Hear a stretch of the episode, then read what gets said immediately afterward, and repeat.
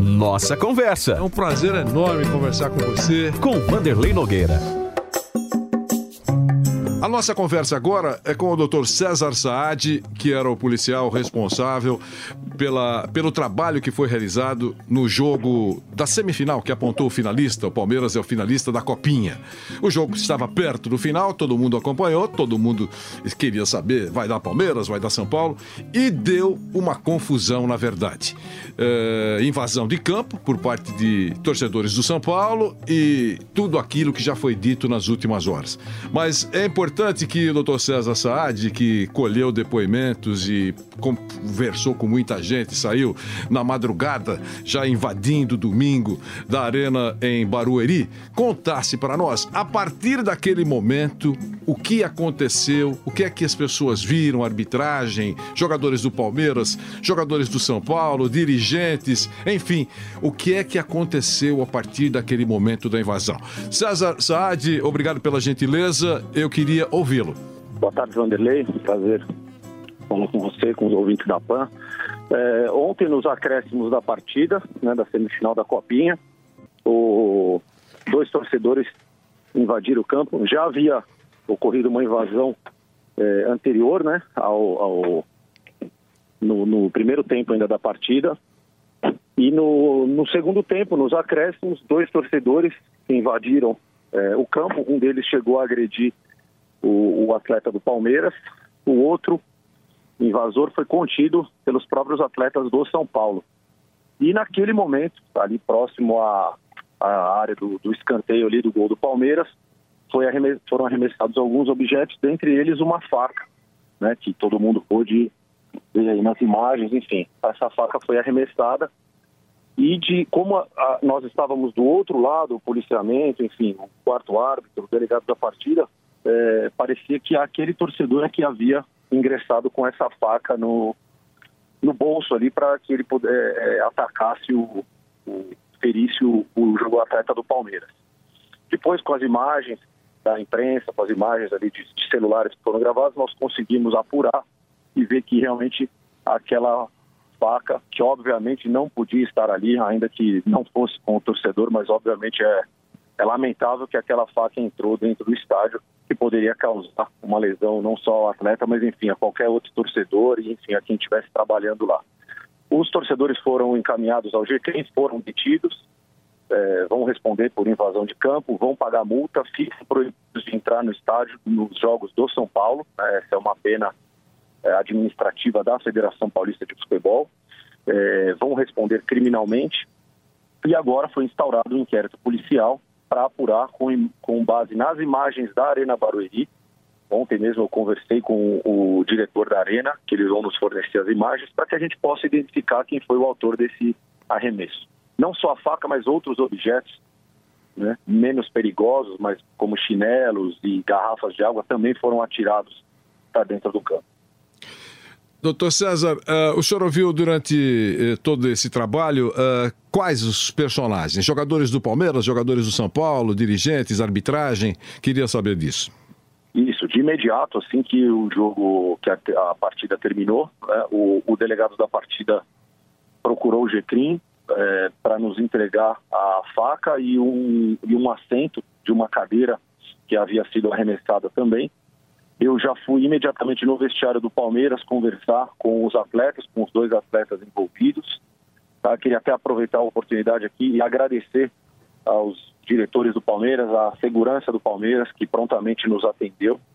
A Polícia Civil foi prontamente atendida ali pelos dirigentes, é, ainda que no meio de toda aquela festa, pela classificação, tudo isso, nos atenderam, prontamente levaram os dois meninos à, à delegacia.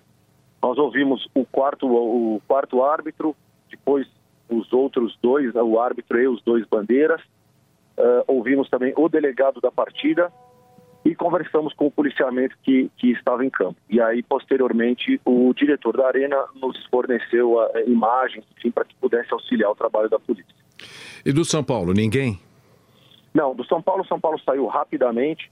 Eu conversei muito rápido ali no corredor com um funcionário do São Paulo mas a imagem mostrava claramente que os dois atletas do São Paulo, o número 9 e o número 2, é, contiveram o torcedor, né? Uma atitude muito legal da parte deles de conter os torcedores. Um deles, o camisa 9, até faz o sinal com a mão de não, não, para ele não, não entrar no campo.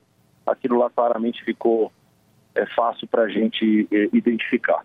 A nossa preocupação é, maior era com os, com os, jogadores do Palmeiras, porque um deles foi agredido, né, fez exame de corpo de perito, não foi constatada a lesão. Mas a maior preocupação nossa era a questão da, da faca mesmo em relação aos jogadores do Palmeiras.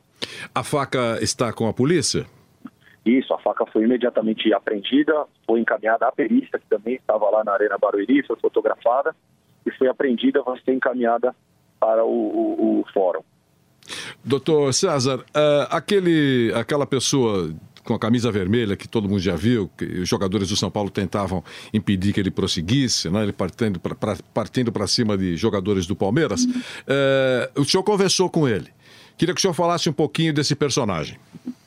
Eu conversei com ele e, para minha surpresa, ele é irmão daquele outro torcedor que invadiu o campo no primeiro tempo. Eles são irmãos.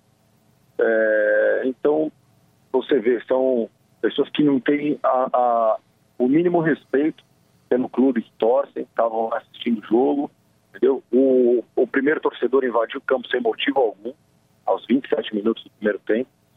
O outro disse que invadiu porque o jogador do Palmeiras estava comemorando na frente da torcida. Bom, isso eu não vejo é, problema algum, né? Se isso fosse motivo para invadir o campo. Então, assim, são pessoas que está, estão a partir de ontem afastadas dos estádios.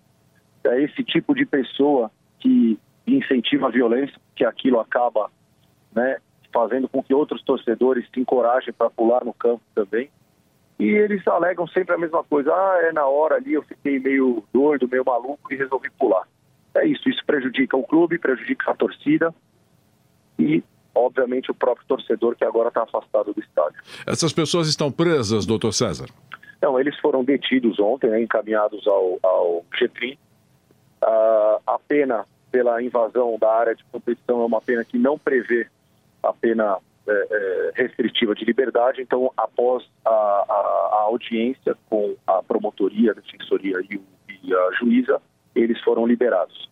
E esse documento a, que foi elaborado na Polícia Civil junto com o Poder Judiciário é encaminhado para a Federação com a recomendação de proibição de entrada no estádio. E há algum tipo de julgamento após isso ou essa é, é a punição? Não, não, eles já foram julgados ontem, eles pagam uma multa, né, que é, é imposta pelo Ministério Público, eles fazem o, o, acordo em audiência, e depois disso, a, essa pena administrativa da, da, da Federação Paulista de Futebol, da suspensão deles, da proibição de entrada no estádio nos Jogos do São Paulo.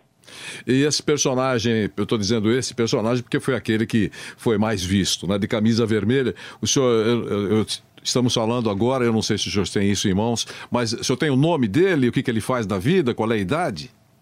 É, ele tem 20 anos, é, ele disse trabalhar como motorista de uma van. Eu não tenho o nome dele aqui, Wanderlei, me desculpa, na verdade eu estou no carro, é, eu não tenho o nome dele aqui, mas me comprometo com você, assim que terminar essa entrevista, eu te encaminho o nome do, do torcedor. É, e ele é da torcida organizada, qual delas? então, ele, esse torcedor não é. Do, das quatro invasões que nós tivemos ontem, um torcedor é da torcida independente, estava inclusive com camisa da torcida. Os outros três que invadiram não são da, da, da torcida organizada do São Paulo. De nenhuma delas?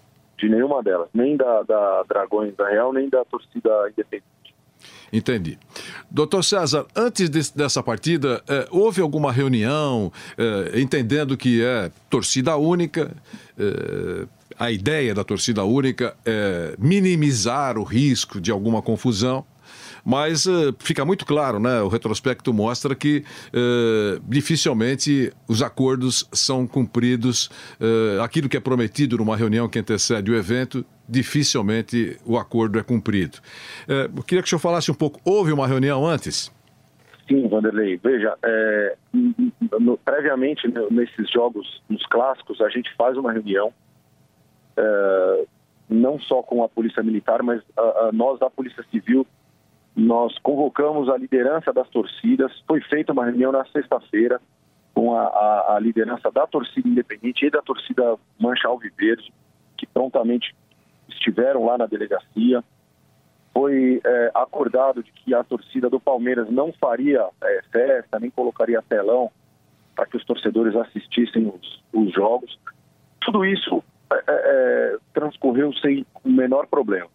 Hoje pela manhã eu já soube que durante a madrugada um grupo de torcedores fez uma emboscada em Guaianazes, no metrô, contra torcedores do São Paulo, arremessando bombas, é, é, rojões. Tem um torcedor ferido.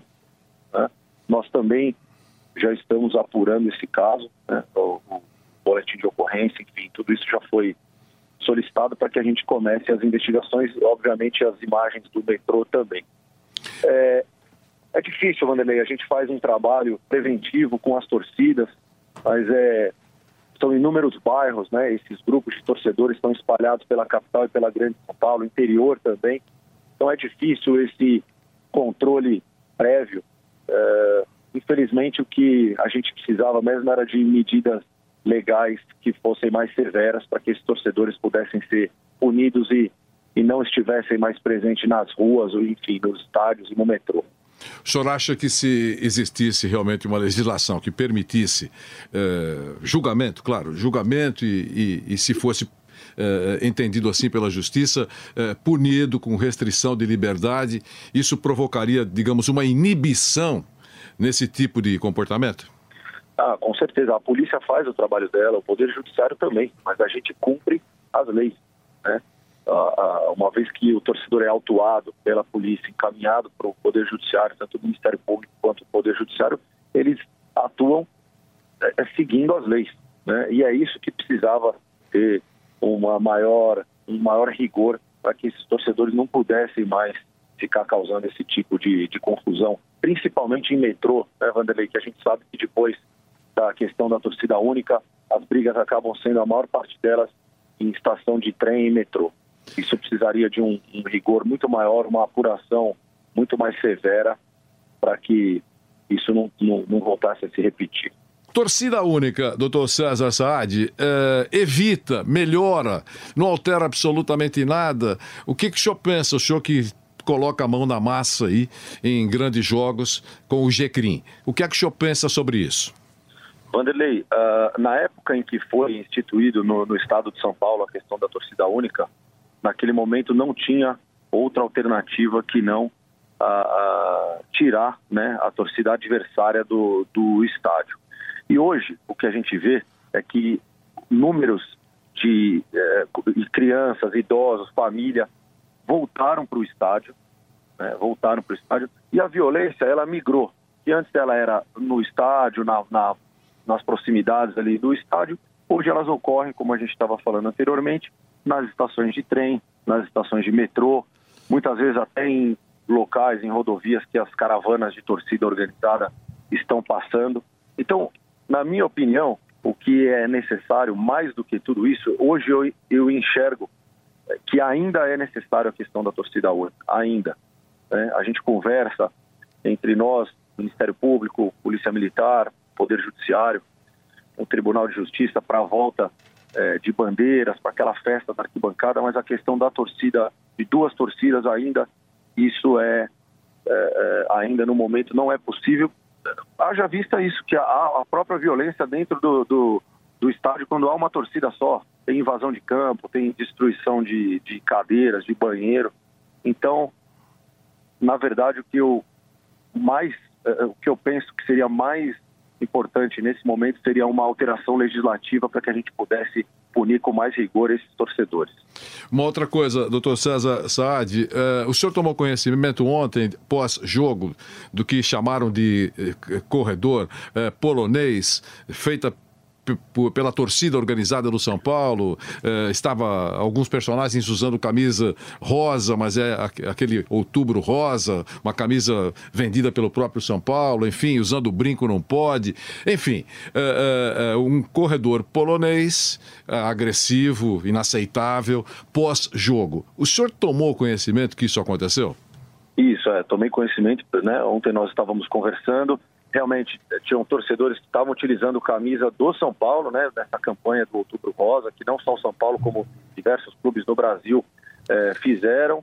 é, como você falou, não, não tem espaço para isso, né? não tem espaço. As imagens da arena foram requisitadas não só da área interna, mas da área externa.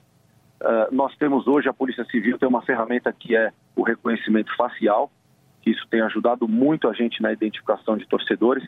Com certeza, uh, isso vai ser encaminhado amanhã para o nosso departamento de inteligência, para o levantamento dessas imagens e, obviamente, que punição desses culpados. Porque, mais uma vez eu falo, isso é, é, é, é intolerável. Não existe essa coisa de usar brinco, camisa rosa, isso não pode acontecer. Doutor César, só para esclarecer, o policiamento em Barueri foi feito pela Polícia Militar da região ou pelo segundo Batalhão de Choque que cuida disso eh, nos estádios da capital? Não, o policiamento foi feito pelo, pela Polícia Militar é, é, da área lá do, do, do, estádio, né, da Arena Barueri. Foi, o segundo batalhão de choque não é, atuou. Eles fizeram, eles fazem, né, quando os jogos são fora da capital, a escolta do, do, dos jogadores. Eu vi alguns policiais da, da Rocan e depois eles retornam para a capital. Mas o policiamento foi com o policiamento de área de Barueri, da Polícia Militar. O que é que o senhor acha que vai acontecer na final? Olha, Vanderlei, como a final vai ocorrer aqui em São Paulo, é, nós teremos hoje, já de manhã, eu já conversei com o doutor Nico, a Polícia Civil vai é, aumentar o policiamento, né? o nosso, nosso policiamento operacional, o Garra, vai estar presente junto com o segundo batalhão de choque, para que principalmente no segundo tempo, né, independente do resultado aí do, do, jogo, o que vem ocorrendo, o que a gente vem notando, que essas invasões de campo vem ocorrendo, a maior parte delas no segundo tempo. E, e intensificar esse policiamento, a Polícia Civil, o GCRIM estará presente também, para que não ocorra eh, na final, para que nada estrague essa festa no aniversário da cidade de São Paulo e a, a final entre o Palmeiras e Santos. Também na, na área externa? Também na área, com certeza, na área externa e na área interna do, do, do, do estádio. Doutor César Sade, um grande abraço, obrigado pela gentileza, por nos atender, por esclarecer alguns pontos importantes, horas depois dessa confusão que irresponsáveis provocaram uh, logo no final da, da decisão, porque apontava uh, um, da, um dos times como finalista da Copinha que acontece dentro de algumas horas. Um grande abraço, obrigado. Obrigado, Vanderlei. Um grande abraço. Obrigado. Nossa Conversa. Mais uma vez agradeço a sua presença nessa nossa conversa. Com Vanderlei Nogueira.